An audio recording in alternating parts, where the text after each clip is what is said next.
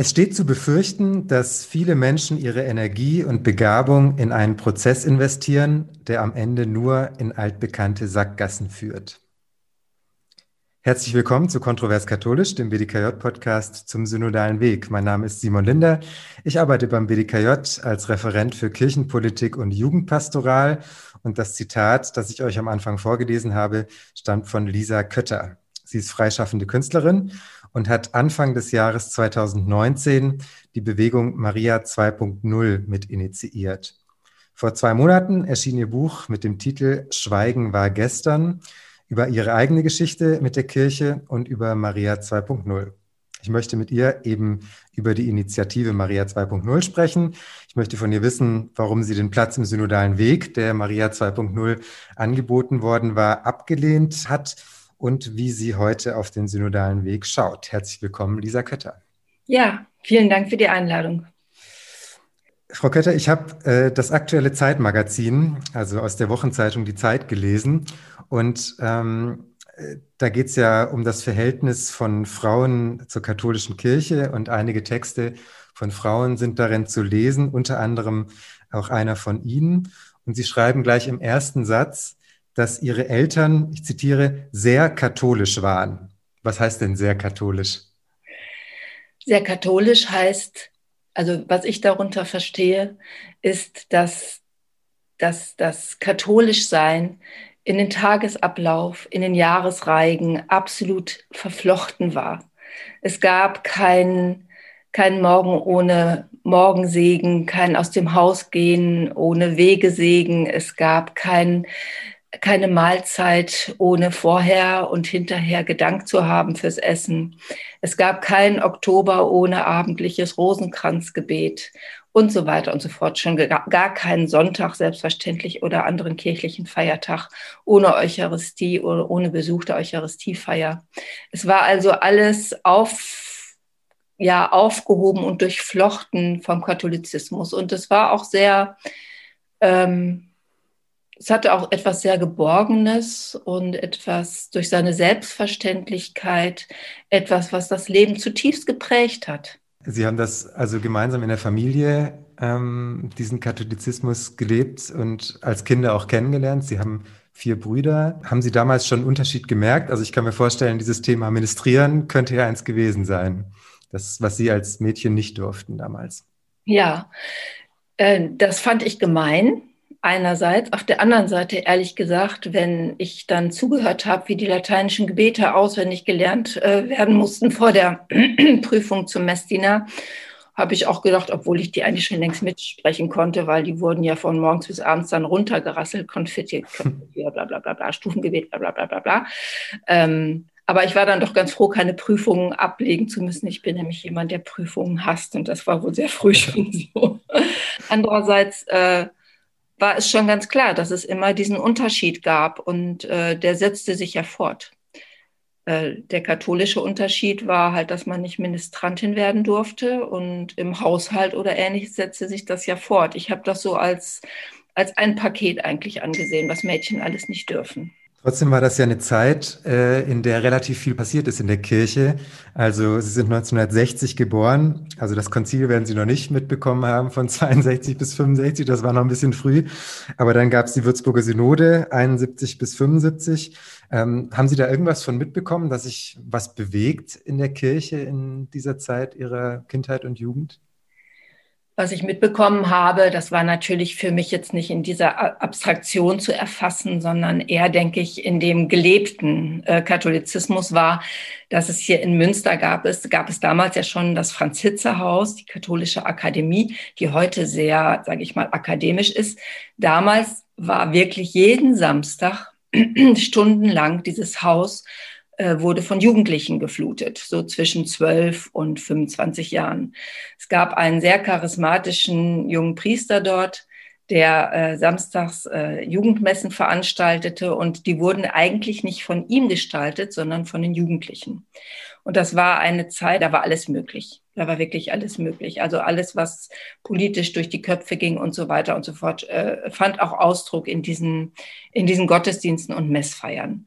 Und ich glaube, wir haben dort Sachen gemacht mit dem Priester, die, äh, die würden heute gar nicht gehen. Zum Beispiel? Ähm, zum Beispiel wurde von allen zusammen das Hochgebet gesprochen. Also fast immer habe ich das in Erinnerung. Es wurde, es wurde ähm, das Brot miteinander wirklich geteilt. Ähm, also nicht so, dass der Priester dort äh, stand und, und, und vielleicht noch mit ein, zwei Helfern und es ausgeteilt hätte, sondern es wurde durch die Reihen gegeben. Das war damals also mein, mein Vater hat, glaube ich, halbe Herzinfarkte deswegen bekommen, wenn, wenn ihm das erzählt wurde. Für ihn war das ganz abscheulich, dass ich da samstags immer hingerannt äh, bin. Ähm, wenn das nicht gewesen wäre, hätte mich damals, glaube ich, auch nicht viel in der Kirche gehalten. Ich habe in dem Domradio.de Podcast gehört, dass Sie äh, dann mit 17, als Sie noch Schülerin waren, zu Hause ausgezogen sind. Also, dass Sie auch zu Hause so ein bisschen diese Freiheit vielleicht ähm, vermisst haben, die Sie da in diesen Samstagsgottesdiensten hatten? Kann man das vielleicht so sagen? Ein bisschen ist stark untertrieben. Mein Vater war, hatte einen Ersatzvater, einen Onkel, weil sein eigener Vater früh gestorben ist. Der war Priester. Und äh, es war bestimmt, es war ein, ein gütiger Mensch. Ähm, mein Vater war aber sehr geprägt durch die, äh, ja, durch die Entmenschlichung des Krieges. Er musste als junger Mann Soldat werden. Und für ihn war es eine unglaubliche Erleichterung, dass dieses Nazi-Pack nicht gewonnen hat und seine wunderschöne katholische Ordnung in sein Leben wieder Einzug halten konnte. Und als dann die 68er kamen, mein Vater war Altphilologe, er war äh, Lehrer, da wurde ihm diese schöne Ordnung sozusagen, wie soll ich sagen, bespuckt also die haben ja sozusagen auf alles erstmal eingeprügelt, was gewesen war. Und er hat damit mit, einem, mit einer unglaublichen Angst reagiert. Also alles, was wir taten, was nicht in diese römisch-katholische Ordnung passte, war im Grunde für ihn ferngesteuert. Von etwas, was er zutiefst böse fand. Also auch der Teufel war dann viel im Spiel. Und das hat eine Enge hervorgerufen äh, in unserem Leben, die ich einfach irgendwann nicht mehr ertragen konnte. Ich konnte, ähm, also es, es, es ging so manchmal so weit, dass wir, dass gerade ich als Mädchen ähm, nicht anziehen durfte, was ich wollte. Zum Beispiel Jeans waren für ihn wirklich die Jeans, ja, die also jeder und jede anhatte, die waren für ihn Zeichen von, ähm, ja, von der Unterwanderung des Kommunismus und so weiter. Also das war wirklich, das kann man sich heute kaum noch vorstellen, aber ähm, ich kann das sogar in gewisser Weise nachvollziehen, weil wenn man, glaube ich, ähm, diese Entmenschlichung äh, des Zweiten Weltkrieges und der Nazizeit ähm, als, ich sage jetzt mal so, guter Katholik erlebt hat und einem das zutiefst zuwider war und man froh war, dass die Welt wieder ins katholische Lot und in diese schöne Ordnung gekommen ist, die ja ein abgeschlossenes System im Grunde in sich bildet und in, in die nichts eindringen soll. Äh, und dann plötzlich die Leute kommen und das alles wieder in Frage stellen, dann wird einem schon der Boden der Sicherheit unter den Füßen weggezogen. Insofern kann ich es heute nachvollziehen, aber als 17-Jährige kann man so etwas nicht akzeptieren. Und ich habe eigentlich immer nur gedacht, warum vertraut er uns so wenig? Ja?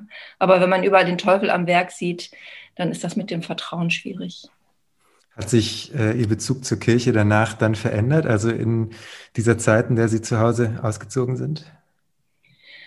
Also ich war immer so ein bisschen diejenige, die zwischen den Stühlen war. Ähm, die 70er Jahre waren ja wild, man hat viel ausprobiert. Ähm, ich habe in einer riesigen Youngster-WG gewohnt, äh, wo wir manchmal zu, zu acht und manchmal auch zu 15 gewohnt haben, je nachdem, wer gerade äh, eine Unterkunft braucht. Wir hatten so ein altes Haus in der Nähe von Münster mieten können. Ich bin heute noch verwundert darüber, dass der Bauer uns das anvertraut hat. Ich bin aber sonntags in die Kirche gegangen und das war so für die Community, in der ich mich bewegt habe, ähm, die äh, eigentlich eher was mit Revolution äh, ähm, ähm, am Hut hatten und viel in Frage gestellt haben und eigentlich eher die waren, zu denen die Gutbürgerlichen sagten, geht doch nach drüben. Ja, dass ich dann aber sonntags in die Kirche ging, war mir ein ja ein, ein Bedürfnis. Ich weiß nicht, ob das durch diese Zeit im Franzitzerhaus kam oder einfach aus diesem ja zutiefst eingebettet sein in dem katholischen Leben.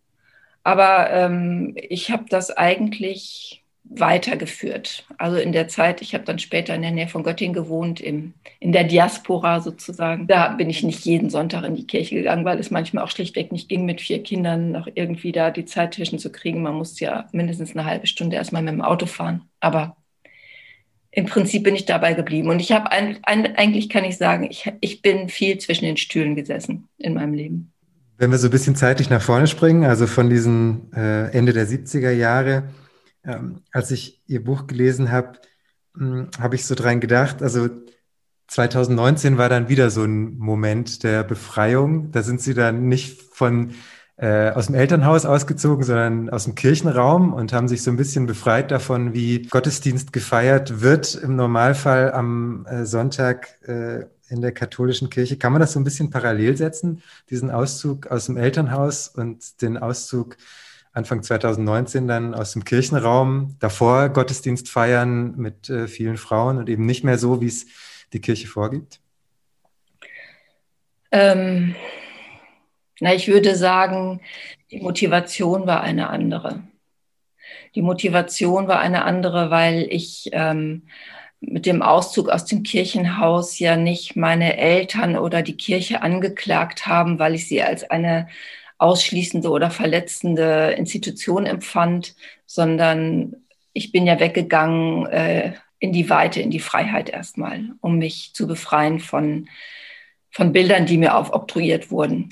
Und 2019 war es ja eher ein Bild, das wir schaffen wollten, um zu zeigen, was ist, nämlich, dass wir Frauen außen vor sind von jeglicher Entscheidung, dadurch, dass eben Entscheidungsämter in dieser römischen Kirche an die Weihe gebunden sind und Frauen ausgeschlossen sind von der Weihe.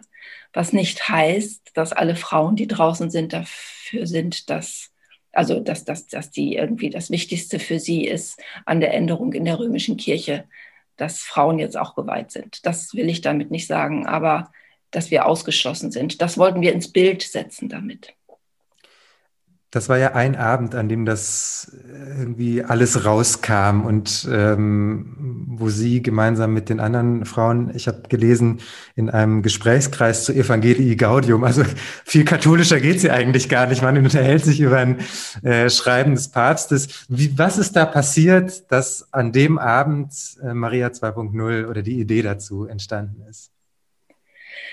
Ja, ich weiß gar nicht, ob dieser Gesprächskreis wirklich so super katholisch war. Ich glaube, es ging eher auch darum, dass wir gesagt haben, es wird immer so viel geredet über die Schriften von Franziskus. Ähm, aber um wirklich zu sehen, wie er tickt, müssten wir sie mal selber lesen und darüber diskutieren. Das erstmal zu dem Gesprächskreis. Wir haben uns monatlich getroffen und an diesem Tag im Januar 2019 hatte ich morgens ganz früh ähm, in der Mediathek des ZDFs den Film gesehen, Das Schweigen der Hirten. Und da geht es ja, wie in so vielen Dokumentationen, schrecklicherweise um sexuellen Missbrauch an Kindern durch Priester. Ähm, aber in diesem Film ähm, ist etwas anders. Da geht es eben nicht nur um einen Einzelfall, der beleuchtet wird, sondern es geht, wie ein Bischof es nennt, um die sogenannte geografische Lösung, also um die systematische Versetzung von Tätern, um sie der weltlichen Gerichtbarkeit zu entziehen. Und mich hat der Film ungeheuer betroffen gemacht, weil er diese Systematik zeigt, die einen eigentlich nur noch den Schluss, nur noch den Schluss zulässt, dass die Kirche nicht, wie ich vorher gedacht hätte, hatte, eben ein, eine, eine große, große Menge Menschen sind, wo es natürlich Verbrechen und Sünden gibt, genau wie ansonsten in allen Gesellschaften, sondern dass dadurch, dass dieses System so funktioniert, diesen Verbrechen sogar Vorschub geleistet wird. Und ähm, dass es Missbrauch gibt, wusste ich schon natürlich vorher lange und äh, auch aus persönlichem, persönlichem Wissen, also weil ich, weil ich familiär da auch verstrickt bin. Aber in dieser Systematik, das habe ich nicht, das habe ich nicht sehen wollen oder nicht sehen können. Ich bin mir da bis heute nicht ganz sicher. Und was an dem Abend dann so hochkam zwischen uns Frauen war, dass im Grunde immer da, wo Männer geschlossene Mauern bilden und keine Transparenz herrscht, solchen Systemen Vorschub geleistet werden kann. Also dieses Männerbündische, dieses was sich für mich jetzt auch nochmal in dem Ausdruck äh, Brüder im Nebel so äh, gipfelt. Ne? Dieses Erbarmen mit den Brüdern haben, Verständnis haben, also sich verbunden fühlen und so dermaßen die aus dem Blick zu verlieren, die eigentlich mitten im Blick stehen sollten, nämlich die Kleinen, die Schwachen, die Verletzten, die Verletzlichen, also die, die Nächsten, die Nächsten, mit denen wir eigentlich ähm, uns, uns total solidarisieren sollen. Das ist unser jesuanischer Auftrag.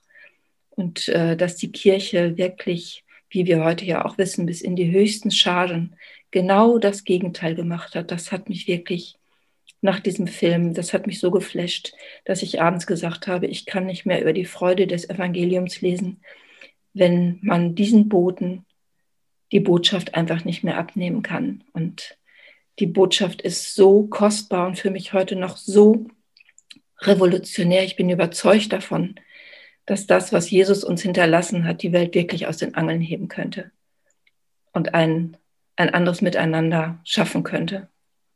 Aber das, was passiert, ist genau das Gegenteil. Und das hat mich wirklich, ja, das, das hat, hat, hat mich dazu gebracht, also sehr emotional an dem Abend das zu berichten und dann ging es halt los. Ähm, die anderen hatten ja ähnliches Wissen, die hatten jetzt zwar diesen Film noch nicht gesehen, aber wir haben dann halt gesagt, das, was wir immer schon gesagt haben, wir Frauen müssten mal draußen, draußen bleiben, dazu müssen wir jetzt aufrufen.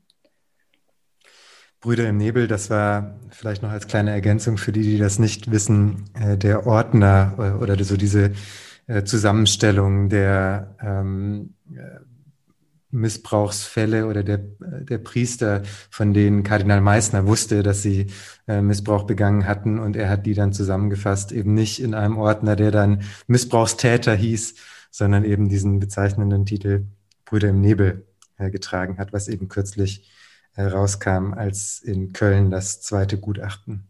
Der ja auch in seiner Doppeldeutigkeit nochmal, also total perfide ist dieser Titel, ja. Also einerseits dieses, wir vernebeln, was sie getan haben, ja.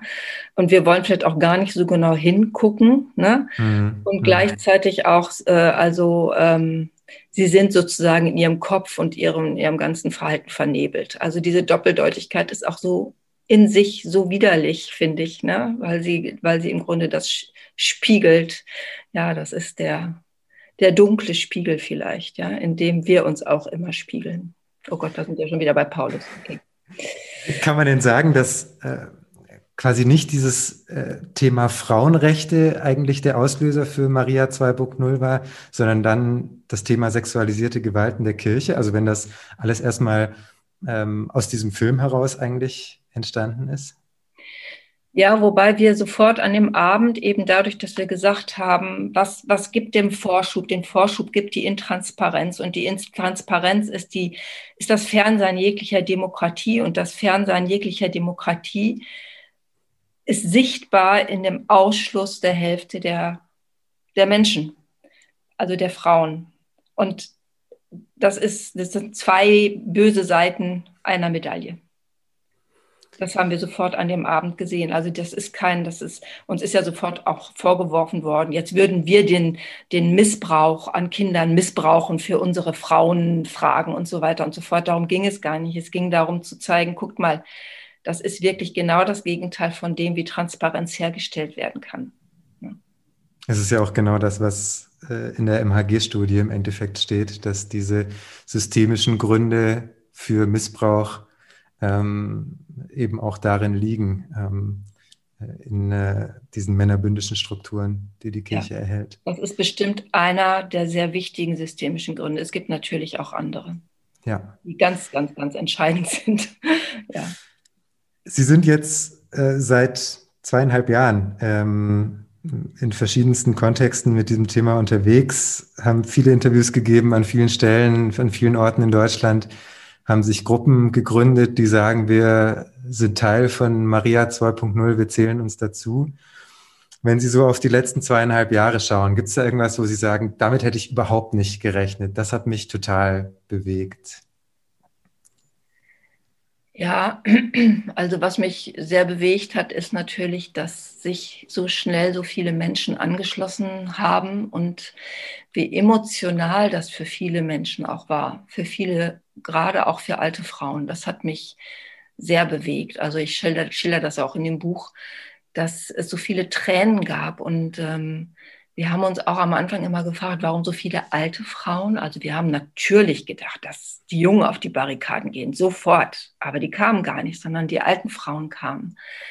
Aber ähm, ich habe es nach und nach auch verstanden, weil wir ja hunderte, tausende von Gesprächen, Briefen, teils in wirklich fast noch Sütterlin-Schrift bekommen haben. Ähm, auch E-Mails von kundigen 80-Jährigen natürlich. Und ähm, Schilderungen von Verletzungen, an die man erstmal gar nicht denkt, wenn man über Gewalt in der katholischen Kirche nachdenkt. Also von Frauen, die in Ehen gezwungen wurden, weil der Pfarrer gesagt hat, du bist schwanger, du musst den heiraten, auch wenn klar war, das war der Alkoholiker und Schläger des Dorfes, äh, von Frauen, die ähm, darunter wirklich gelitten haben, dass ihnen die Reinheit nach der Geburt abgesprochen hatte und sie nicht bei den Taufen ihrer eigenen Kinder dabei sein durften, von Frauen, die in der Beichte von schlagenden oder vergewaltigenden Männern berichtet haben und ein Priester ihnen geantwortet hat, das ist jetzt das Kreuz, das du zu tragen hast und so weiter und so fort. Endlose Geschichten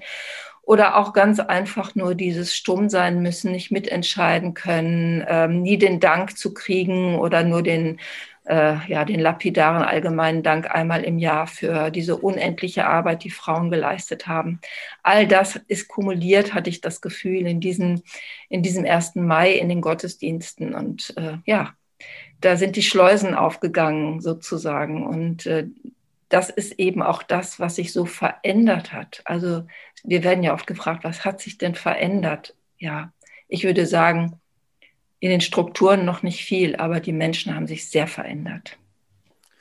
Wenn man das Buch äh, Schweigen war gestern von Ihnen in die Hand nimmt, unsere HörerInnen äh, sehen das jetzt leider nicht, weil das ein Podcast ist, aber ähm, vorne sind viele Bilder drauf von Frauen, deren Münder zugeklebt sind. Also ich sehe zum Beispiel ähm, Dr. Christiane Florin, die Journalistin, oder ähm, Schwester Philippa Rath, äh, die im synodalen Weg sehr engagiert ist, oder auch Maria selbst.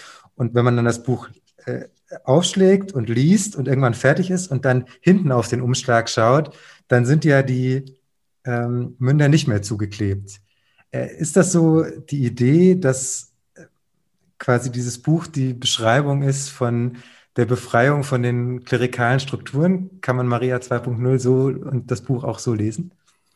Ja, ich, ich denke halt, das ist auch das, was tatsächlich mit ganz, ganz vielen Menschen passiert ist, dass dieses, ähm, dieses Hoffen auf, äh, auf den Change in der Leitung sozusagen, dass wir darauf nicht mehr warten, sondern dass wir sagen, wir tun das, was wir glauben, was wir für richtig halten und wir warten weder darauf, dass jemand von oben sagt, ihr habt recht, also wir warten auch nicht auf Beifall und auf Händeklatschen, noch darauf, dass wir eine Erlaubnis bekommen, sondern wir tun das, was wir, was unser Gewissen uns sagt.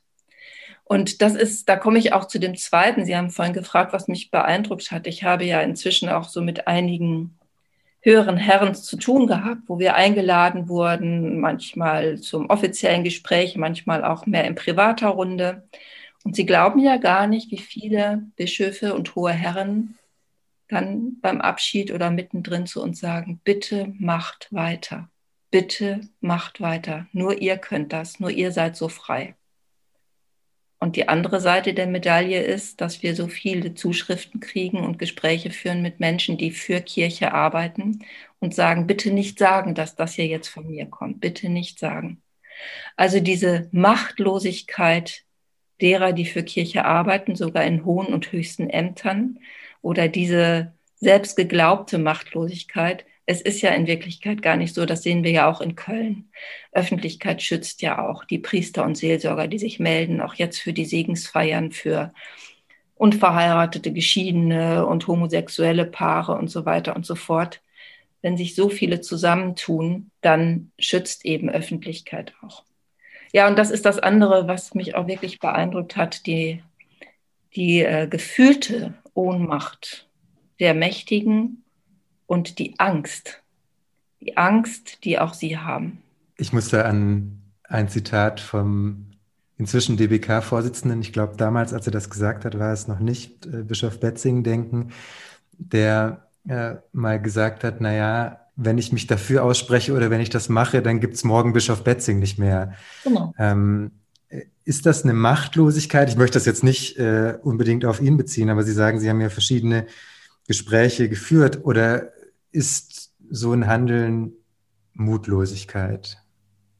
Ähm, also wenn ich einen Bischof frage, Herr Bischof, warum sagen Sie das, was Sie uns oder mir jetzt gerade gesagt haben, nicht öffentlich? Und er mir dann sagt, dann bin ich die längste Zeit Bischof gewesen, was ich schon gehört habe. Dann frage ich zurück, ja und? Was ist denn unser Auftrag?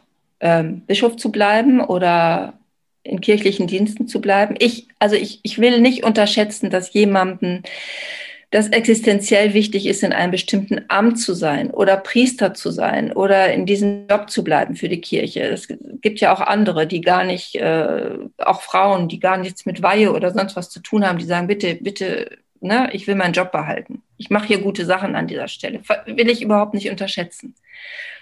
Aber die andere Seite ist ja, wenn mein Gewissen mir etwas, mein Gewissen und mein Verstand mir etwas zeigen, was richtig ist und was ich auch so verstanden habe als Nachfolge eigentlich. Und das dann nicht zu sagen und nicht zu tun, also gegen mein Gewissen und gegen meine Erkenntnis zu handeln. Bin ich dann jemand, der richtig ist an dieser Stelle? Auf der anderen Seite sehe ich auch genau, dass ein Bischof nur an dieser Stelle ist, weil er dieses System mitgetragen hat. Sonst wäre kein Bischof an dieser Stelle, an der er ist. Ich glaube, es ist eine ungeheure Zwickmühle zwischen Verstand, Gewissen und ja, Existenz, Existenz, die ja vom ersten Atemzug an auch in diesem, in diesem katholischen Medium gelebt wurde. Ich glaube, es ist eine ungeheure, ungeheuer schwierige Gewissensentscheidung, weil man, weil seine ganze, die ganze Persönlichkeit eben in diesem, ja, in diesem Medium schwebt sozusagen. Das ist natürlich auch Teil des Systems.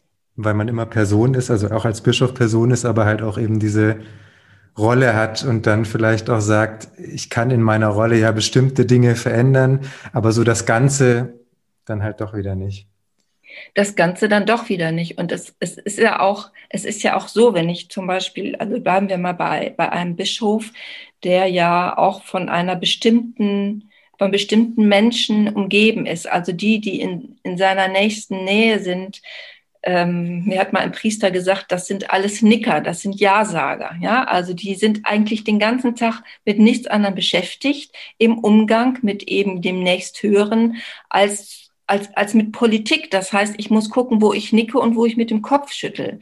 Und wenn ich eben der Höchste bin in meinem Bistum, dann ist die Gefahr sehr groß, dass ich von Nickern umgeben bin. Ne? Und äh, das entfremdet mich, entfremdet mich der Welt. Ja? Denn alle anderen sind dann ja nur Bittsteller. Also die, die dann vielleicht mal einen Termin bekommen nach Wochen und Monaten, wo reden die denn dann Klartext?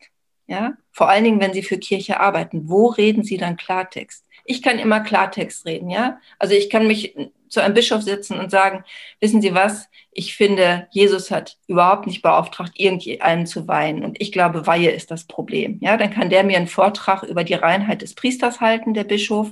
Und ich ziehe dann einen neuen Schluss, was eigentlich ein systemisches Problem der Kirche ist, nämlich der Gegensatz zwischen Reinheit und Sexualität. Ja, das ist dann so ich kann das alles machen, weil ich bin total frei. Ich muss da überhaupt keine Angst haben, außer vielleicht vor, vor Rechtskatholiken. Mein Mann hat immer Angst, dass irgendwelche Rechtskatholiken eine Bombe vor unser Haus schmeißen.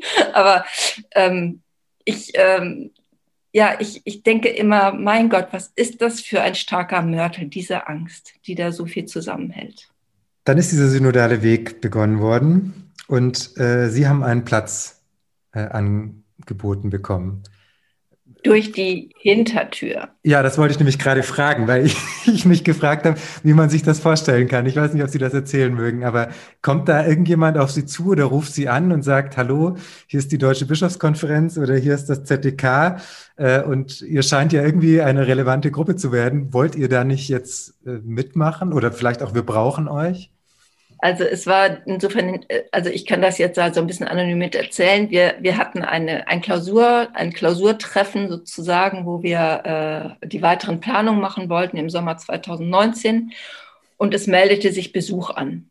Und dieser Besuch hat uns gefragt, ob wir bitteschön, also es wäre eben der Wunsch aufgekommen, dass wir teilnehmen am synodalen Weg. Und wir haben sofort gesagt, dass wir das nicht machen wir haben es so ein bisschen erstmal auch so ein Motiv rausgemacht. Wir sind ja sozusagen The Furious und wir wollen weiter laut und auch frech und auch offen und ganz ehrlich und ohne Blatt vorm Mund reden können. Und es war für mich auch so ein bisschen so das Gefühl, der synodale Weg ist so ein bisschen was wie so eine, wie die Verhandlung zwischen bei Gewerkschafts, äh, Gewerkschaft und Arbeitgebern, wissen Sie, so, ähm, nach dem Motto, wir reden ja jetzt, dann müssen wir auch die Füße äh, stillhalten. Jetzt gibt es eine Friedenspflicht, weil das kam vielleicht auch ein bisschen daher, dass unsere Aktionen als Streik äh, bezeichnet worden sind, was hier, was ja gar nicht von uns kam. Das kam ja von den, von den Medien. Ähm, aber so ein bisschen habe ich das vielleicht auch in den Zusammenhang ähm, gebracht. Und kurz danach hat dann auch Herr Marx dann kam ja dieses Frauenthema, war ja dazugekommen. Ich denke auch, das hatte auch seinen Grund darin, dass die KfD zum Beispiel äh, nachdem Maria 2.0 gegründet war, ganz schnell sozusagen sich den Forderungen umfänglich angeschlossen hat und nicht mehr gestattet hat, dass irgendwas geschwärzt wurde. Die KfD hatte ja lange vorher schon mal sich diesen, diese Forderung auch, ähm, also diese Forderungen gestellt nach absoluter Gleichstellung und musste dann ja, war ja bedroht worden sozusagen, ich sage jetzt mal in diesen Worten, in diesen, das darf ich ja, weil ich ja frei bin, ähm, dass ihnen die Gelder entzogen wurden und daraufhin haben sie dann diese Passagen äh, schwärzen müssen in ihrem Beschluss. Und ähm, ich denke halt, dieses, dieses Frauenthema, was dazugekommen ist, äh, hatte was damit zu tun, dass Maria 2.0 und KfD diese Forderungen laut gestellt haben und nicht mehr zu überhören waren. Und dann hat ja Kardinal Marx, der ja damals ähm, noch äh, DBK-Vorsitzender war, ähm, sich wirklich dazu verstiegen zu sagen, es wäre ja gut darüber zu reden, aber hinter die Forderung von Johannes Paul II. könnte man selbstverständlich nicht zurück. Äh, was heißt Forderung? Also hinter die Aussage von Johannes Paul II., dass die Kirche nicht bevollmächtigt sei, Frauen zu Priesterinnen zu weihen. Beziehungsweise da steht immer zu Priestern zu weihen, was ja sowieso absurd ist, aber egal. Und da habe ich gesagt, wie gut wie gut, wie gut, wie gut, dass wir gesagt haben, wir machen nicht mit. Denn was ist das für eine Energie? Ich kenne ja viele, auch gerade die in diesem Forum mitarbeiten, kluge, ähm, lehrende Menschen, die, die wirklich akribisch seit Jahren, Jahrzehnten an diesem Thema arbeiten. Und was für eine Energie reingesteckt wird. Und da stellt sich so ein Kardinal hin und sagt, hinter Johannes Paul II. kann man nicht zurück. Was sagt er denn damit? Er sagt ja damit im Grunde, wir können gar nicht auf Jesus gucken. Da ist der, da ist der breite Rücken von Johannes Paul II. viel zu breit. Da können wir gar nicht mehr hintergucken. Und da habe ich gedacht, was für eine Energieverschwendung. Wirklich, was für eine Energieverschwendung.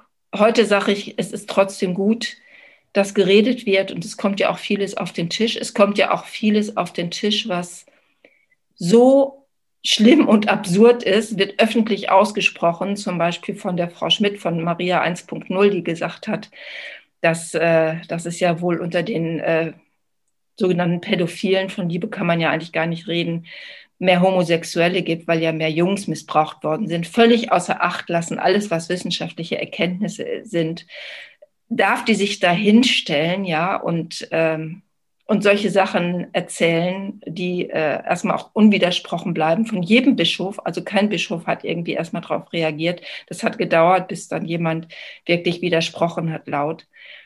Und es ist ja auch gut, wenn Menschen solcher Gesinnung diese Dinge auch mal aussprechen, ähm, öffentlich und, und jeder die hören kann. Insofern denke ich, der synodale Weg hat da seine Qualitäten, weil die Dinge auf den Tisch kommen und ausgesprochen werden. Aber dass sich dadurch in der römischen Kirche irgendetwas ändert, das glaube ich nicht. über diese Aussage von ähm, der Vertreterin von Maria 1.0 habe ich im letzten Podcast gesprochen mit Professor Harald Dresing. Wer das noch nicht gehört hat, kann ich sehr empfehlen. Er hat das nämlich ganz gut eingeordnet, warum solche Aussagen eben nicht die Probleme ähm, des Missbrauchs lösen, weil das eben zu Tabuisierung führt. Das hat er sehr gut erklärt mit sehr deutlichen Worten. Also wer mag, gerne da nochmal in die letzte Folge reinhören. Sie haben gerade das vierte Forum angesprochen. Das vierte Forum war das Thema zu Frauen. Das ist äh, auch noch als kleine Erklärung äh, eben vom ZDK noch eingebracht worden, nachdem diese ersten drei Foren äh, eben schon standen. Also das erste zu Macht- und Gewaltenteilung, dann zu äh, Sexualmoral. Das hat einen ganz komplizierten Namen, den ich mir nicht merken kann. Liebe, Leben in Sexualität und Partnerschaft oder so. Und dann gibt's noch eben das, das dritte Forum zu priesterliche Lebensform. Und dann kam noch das Frauenforum dazu. Jetzt haben Sie aber ja in den äh, vergangenen Jahren nicht immer nur so ihr eigenes Ding gemacht, sondern schon auch in Richtung der kirchlichen Verantwortungsträger appelliert. Also ich denke an diesen Thesenanschlag äh, 2.0 Anfang dieses Jahres. Der fand ja ganz kurz vor der Versammlung der Bischofskonferenz statt, Vollversammlung. Ähm, dann habe ich in dem Buch zwei Briefe gelesen, einen an Papst Franziskus ähm, und äh, einen an den Präfekten der Kleruskongregation. Ähm, was erhoffen Sie sich von solchen Appellen? Machen Sie die, damit die, die Sie da ansprechen, etwas verändern oder machen Sie das eher für die, die diese ähm, Texte vielleicht auch lesen und dann selbst was verändern? Was ist das Ziel davon? Ja, so ist das ja mit offenen Briefen. Man appelliert, also das, der, der appellative Charakter dieser Briefe ist ja natürlich auch an die Adressaten, aber vor allen Dingen für die Öffentlichkeit. Denn ohne Öffentlichkeit hat die römische Kirche und überhaupt keine Institution irgendeinen Grund, irgendetwas zu verändern. Was wie am Schnürchen läuft, soll man nicht verändern. Wir haben, wir sind, sitzen an unseren Stellen, wir haben morgens unseren Kaffee, wir haben unsere schönen Immobilien. Warum sollen wir was verändern? Also ich mache das jetzt mal ganz platt. Das sehen wir ja auch alles, was passiert ist, jetzt nehmen wir mal das Thema sexuelle Gewalt in der Kirche, alles von Anfang an, was passiert ist, ist ja nie aufgeklärt worden oder auch nur der Ansatz einer Aufklärung gekommen von oben, weil irgendjemand, der Verantwortungsträger gesagt hat, um Gottes Willen, was ist da los? Wir müssen, wir müssen das beenden, wir müssen das System ändern und so weiter und so fort. Nein, nur Druck der Öffentlichkeit. Es fing an mit Medien, mit Aufständen der Leute, die das gelesen haben und dadurch ist immer nur was in die, in die Gänge gekommen in Deutschland doch genauso. Es hat doch nicht ein einziger Bischof öffentlich gesagt, Leute, hier läuft was ganz schief. Wir haben so viele Priester, die Kinder missbrauchen. Da müssen wir was tun. Nein, jeder, jeder, jeder, jeder einzelne Schritt ist nur gekommen, weil es einen Anstoß von außen gab. Deswegen, dieses System wird sich niemals von innen heraus reformieren. Das geht nur von außen. Deswegen ist es auch ganz egal übrigens, ob man irgendein Journalist ist, der selbst katholisch ist oder nicht. Es geht darum, wenn man wirklich etwas ändern will, dann muss man den Finger in die Wunde legen und man muss die Alternativen aufzeigen. Das wiederum kann man machen, wenn man gläubig ist. Dann kann man die Alternativen aufzeigen. Das kann natürlich irgendein Journalist irgendeiner Zeitung, der mit dem Katholizismus ansonsten nichts zu tun hat, nicht tun. Der kann nur erstmal den Finger in die Wunden legen. Aber der Druck ging nie und die Initiative ging nie von Bischöfen oder irgendwelchen hohen Kirchenherren aus. Nicht einmal. Also ich kenne keinen einzigen Fall. Im Gegenteil. Wenn sie angesprochen wurden intern von Priestern, die ihre Not hatten, weil ein Mitbruder irgendwas macht, dann wurde es immer wieder abgebügelt. Es gibt gerade wieder einen neuen Film über die unglaublichen Vorkommnisse in einer gehörlosen Schule in den USA. Der zieht einem wirklich die Socken aus und bestätigt genau dieses hier, dass nämlich nie etwas aus der Kirche heraus an Besserung unternommen worden ist. Im Gegenteil. Den Satz, den Sie gerade eben gesagt haben, der steht auch im aktuellen Zeitmagazin. Das System Kirche wird sich niemals ändern. Das haben Sie da auch geschrieben. Wann haben Sie den Satz für sich zum ersten Mal so richtig überzeugt formulieren können? Hm.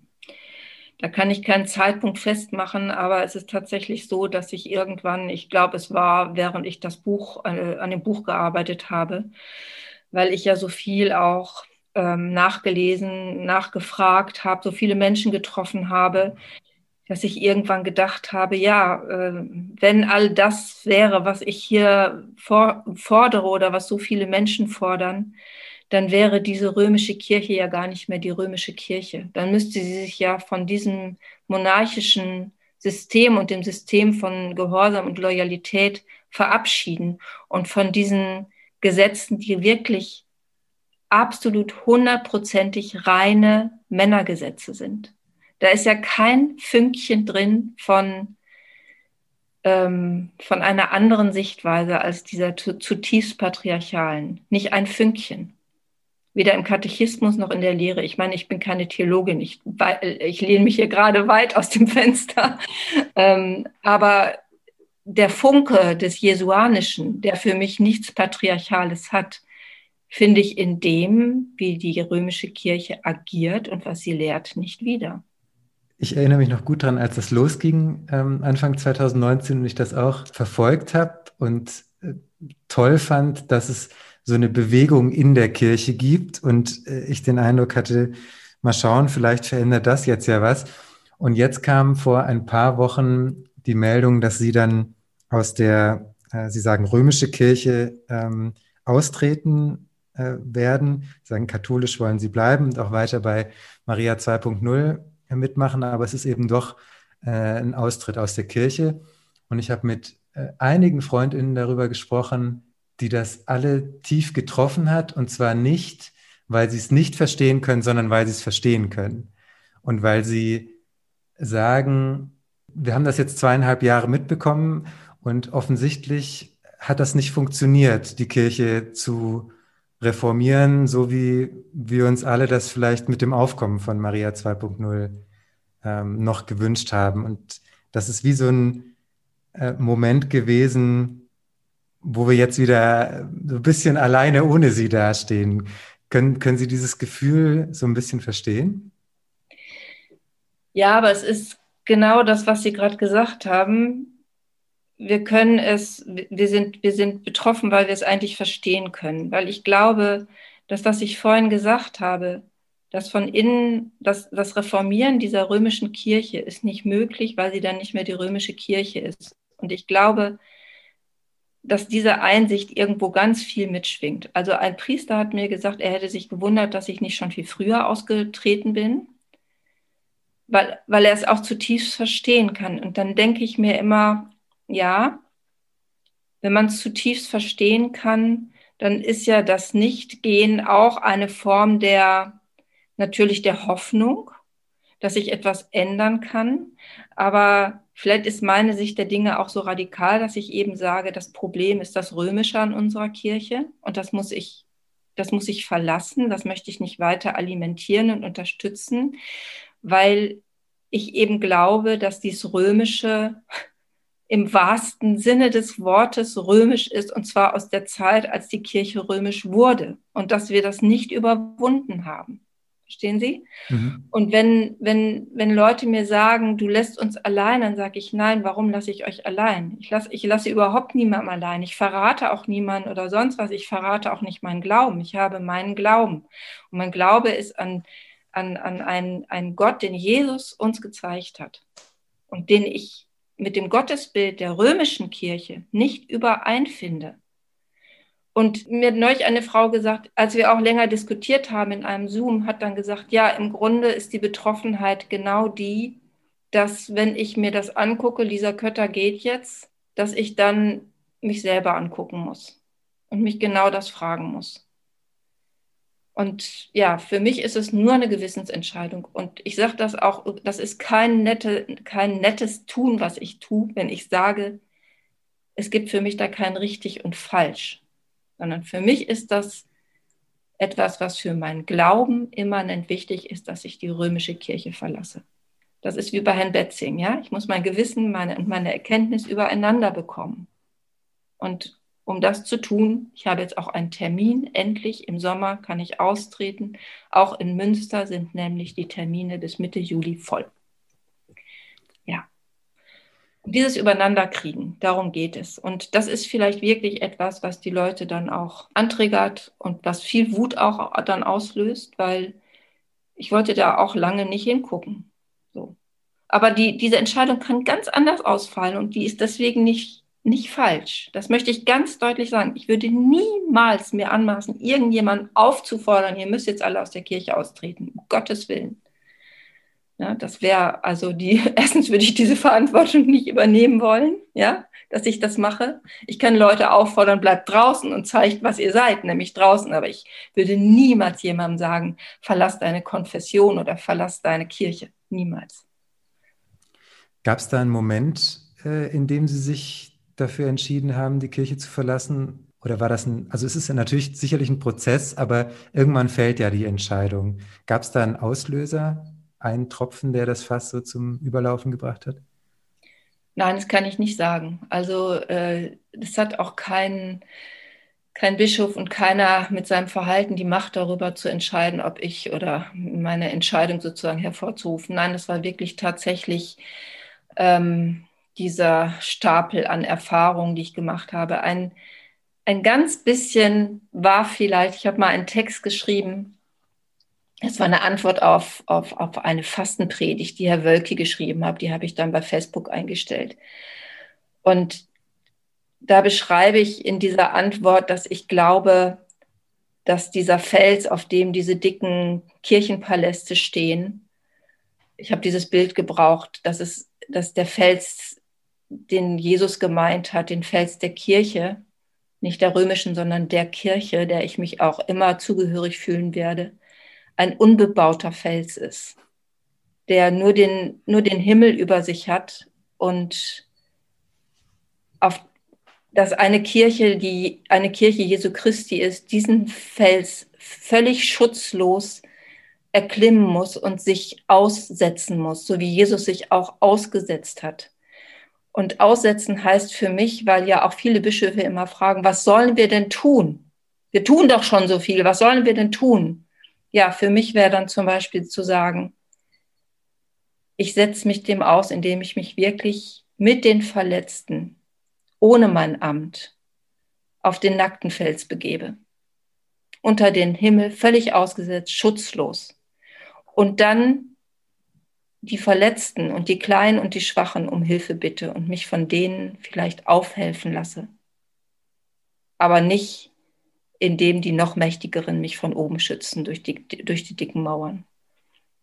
Und ich glaube, dass es diesen Fels der, der Kirche unter freiem Himmel immer auch gibt, auch innerhalb der römischen Kirche gibt es diese Menschen. Das sind ja die Menschen, die, ich nenne sie immer die Jesusfreunde und Jesusfreundinnen, die eine unglaublich tolle Arbeit machen durch ihr Leben, durch das, was sie machen, durch das, wie, sie solidarisch sind mit den Verletzten und mit den Schwachen in aller Welt, überall. Aber die sind trotz der römischen Verfasstheit da und nicht wegen ihr. Wenn wir nochmal auf den synodalen Weg schauen, ähm, das ist ja ein Podcast, der sich äh, eben auch vor allem mit dem synodalen Weg beschäftigt und wie es da äh, vorangeht.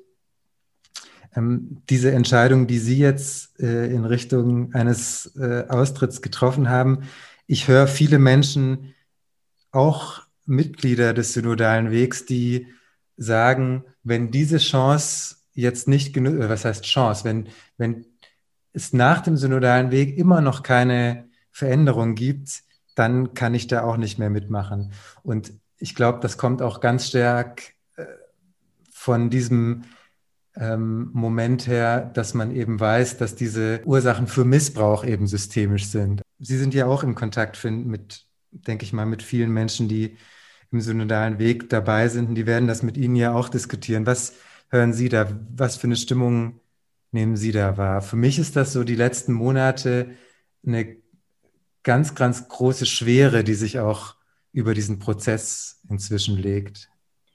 Ja, das ist eine große Schwere, weil ich glaube, dass immer mehr Menschen, die genau diese Aussagen machen, die Sie gerade geschildert haben, letzte Chance und so weiter, vielleicht da das Gleiche spüren, was ich auch zu spüren meine, nämlich dass es gut ist zu reden, aber dass es keinen Effekt haben wird, weil die deutsche Kirche ist nicht Rom. Und wir haben ja auch schon Zeichen gehört aus Rom, dass da, ähm, ja, sage ich mal vorsichtig, mit großer, großen Bedenklichkeiten auf diese Form des synodalen Weges geguckt wird.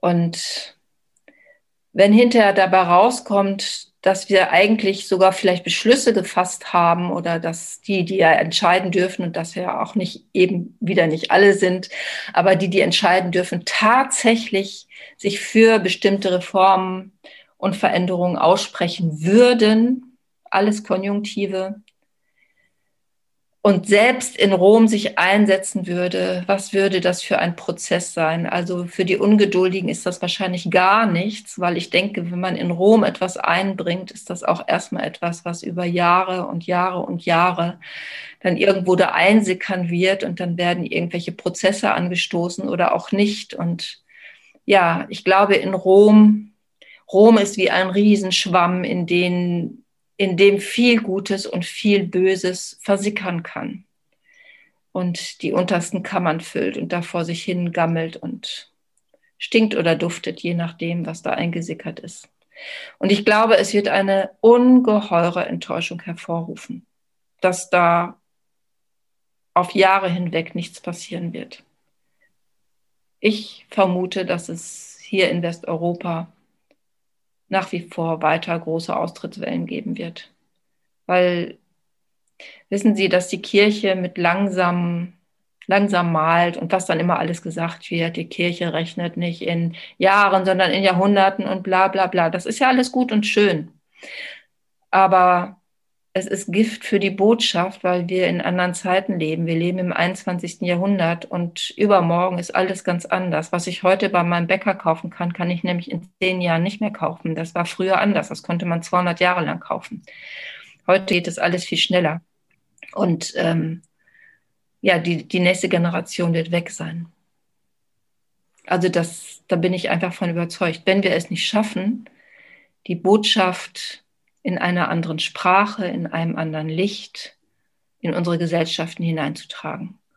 Als eine zutiefst solidarische Botschaft, die nichts damit zu tun hat, dass man Leuten sagt, du liebst den Falschen oder du lebst falsch oder sonst was, sondern die solidarisch ist mit denen, die es, ja, die unsere Nächsten sind, ganz einfach.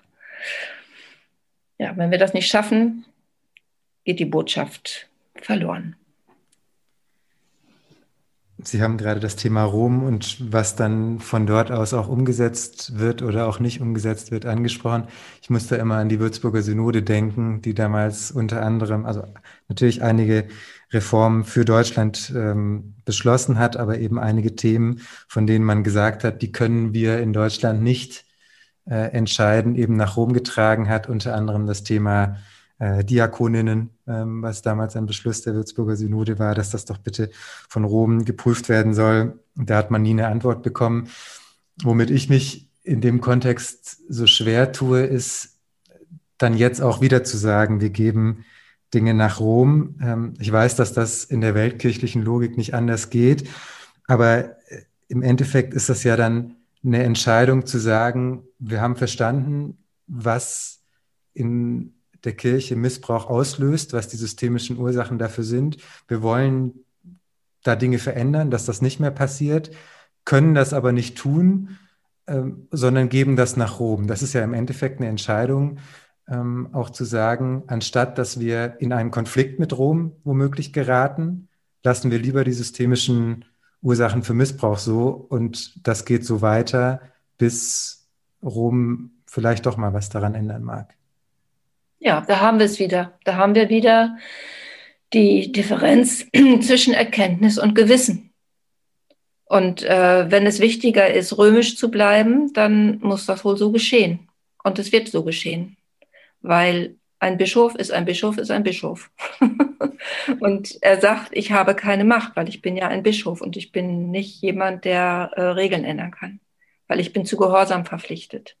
Und dieser Gehorsam dekliniert sich vom kleinsten Diakon hoch bis zum Papst. wenn wir auf das Thema Kirchenaustritt schauen oder auch wenn man, wenn wir auf das Thema schauen, was könnte denn ein Bischof sagen, ähm, was er vielleicht bisher noch nicht gesagt hat, dann schauen wir auf das Thema ja immer sehr individuell oder individualisiert. Ich denke da auch unter dem Vorzeichen darüber nach, dass beispielsweise jetzt wir als BDKJ bei diesem synodalen Weg dabei sind, auch die Frauenverbände ähm, beim synodalen Weg dabei sind.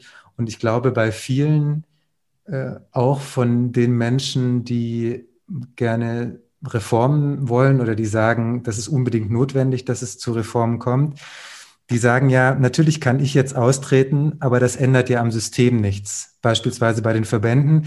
Angenommen, die Vorsitzende eines Frauenverbandes sagt jetzt, ich mache nicht mehr mit, ich gehe raus aus dem synodalen Weg, ich trete zurück, ich trete aus aus der Kirche, dann wird es eine Frau geben, die noch einen Ticken weniger verzweifelt ist und die diesen Job dann macht, die den Platz einnimmt im synodalen Weg und darin weitermacht.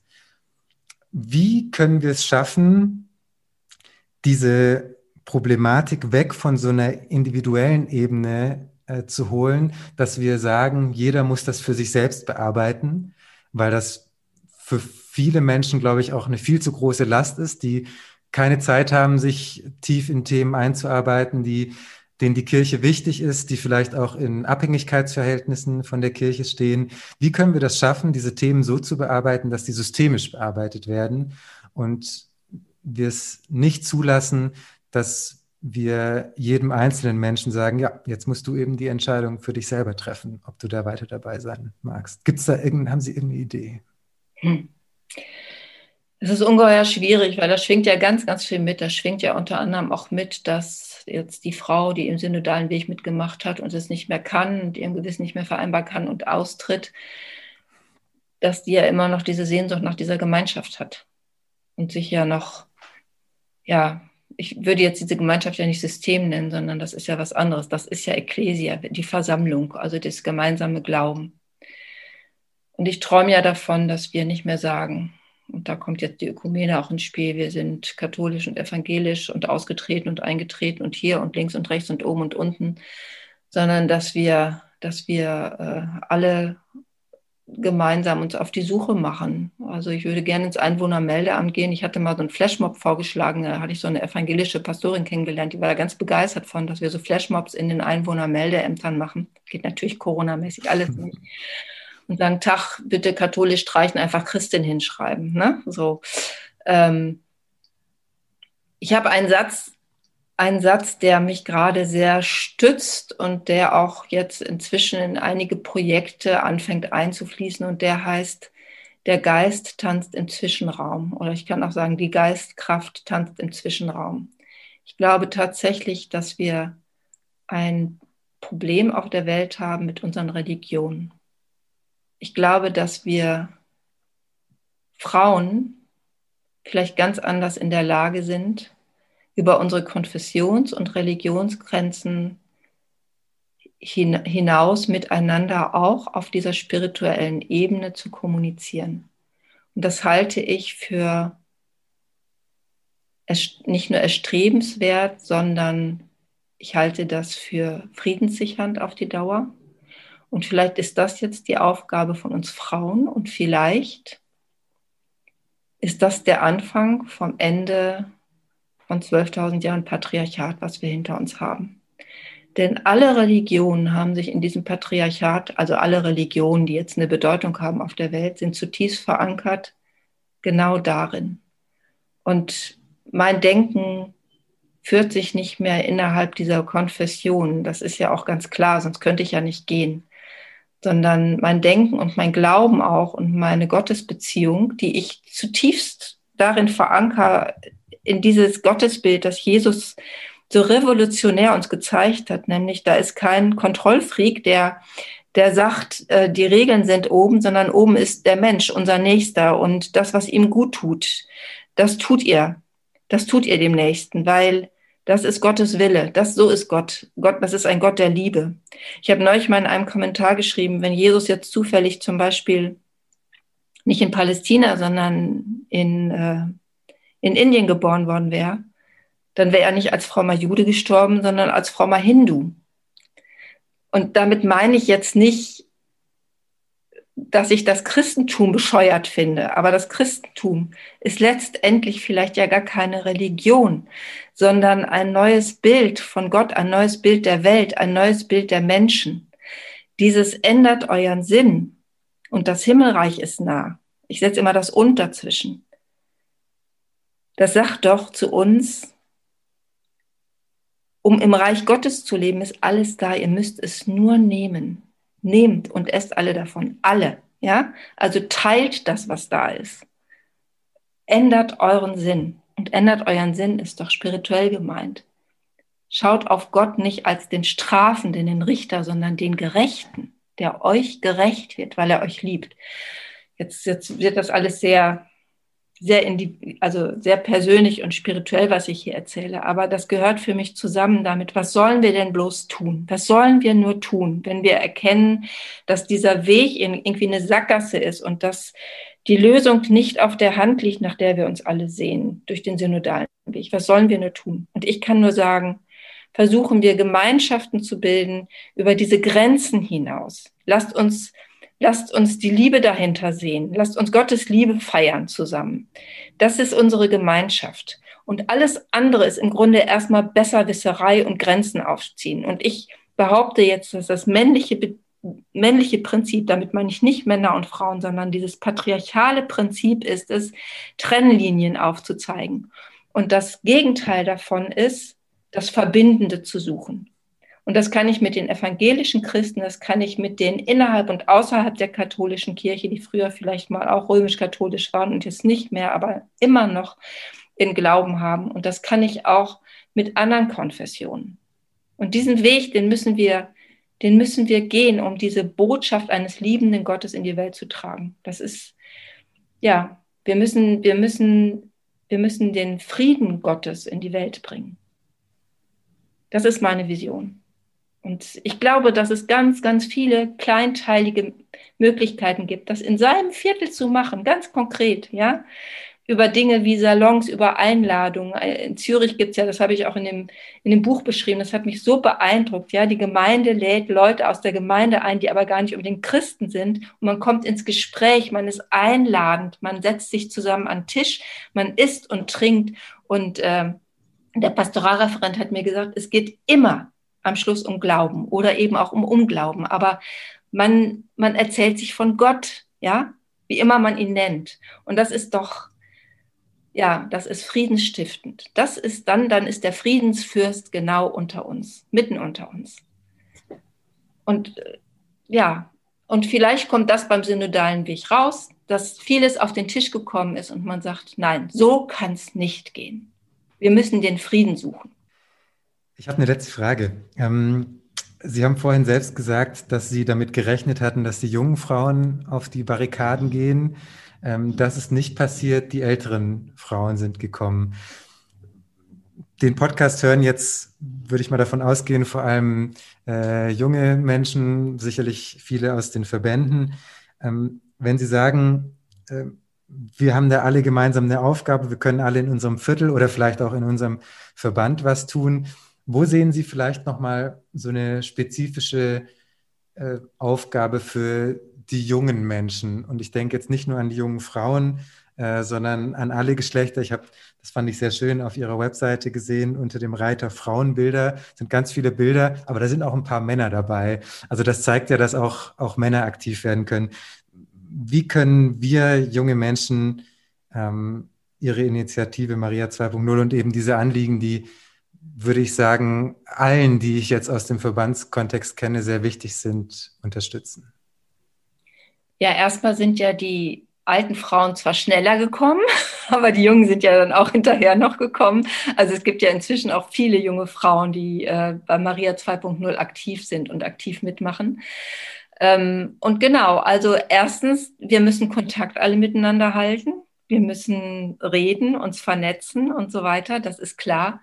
Aber ich meine, ihr, die junge Generation, ihr seid ja, ihr seid ja total klasse. Ihr macht Friday for Future zum Beispiel. Das ist für mich gelebte Solidarität. Das ist zutiefst christlich, was da passiert. Und äh, diese, diese Dinge greifen ineinander. Die greifen ineinander, ja. Und ähm, ich glaube, dass die jungen Menschen heute auf einem viel, viel besseren Weg sind als wir, die wir, ähm, die wir zwar die Revoluzer gespielt haben, aber im Grunde dann uns in der satte, satten Nachkriegszeit auch ähm, ja, uns bequem einrichten konnten. Und äh, ich habe ja selbst vier erwachsene Kinder und ähm, ich mag es sehr, dass sie viel desinteressierter sind an Geld, an Autos, an, an sonst irgendetwas Besitzständigen, als die Generation davor war oder ist. Es ist natürlich nicht bei allen so, das weiß ich auch. Das ist jetzt vielleicht auch ein schön gemaltes Bild, aber es gibt so viele Bewegungen im Moment unter den jungen Leuten. Und das, was zum Frieden führt, ist für mich immer zu dem, dass das führt zum Jesuanischen. Und ob das jemand so nennt oder nicht, ist ja auch gar nicht so wichtig. Und in dem, was ihr tut, bringt ihr die Botschaft in die Welt und darum geht es. Also machen wir weiter. Frau Ketter, ich danke Ihnen sehr für das Gespräch. Ja, vielen Dank. Das war sehr schön. Danke. Ein kleiner Hinweis noch an alle, die uns zugehört haben. Wenn ihr mir eine Rückmeldung zu dieser Folge oder zum Podcast allgemein geben wollt, schreibt gerne eine Mail an kontroverskatholisch.bdkj.de. Und wenn euch die Folge gefallen hat, empfiehlt sie gerne euren Freundinnen oder hört in die anderen Folgen rein, die es von Kontrovers Katholisch schon gibt. Letzten Monat habe ich zum Beispiel, ich habe es vorhin schon gesagt, mit Professor Harald Dresing gesprochen, dem leitenden Autor der MHG-Studie. Und auch alle weiteren Folgen sind natürlich weiterhin online auf allen Plattformen zu finden. Zum Beispiel auch die mit der Theologin und Philosophin Doris Reisinger. Also hört gerne auch in die anderen Folgen rein. Vielen Dank fürs Zuhören dieses Mal und dann bis zum nächsten Mal. Tschüss.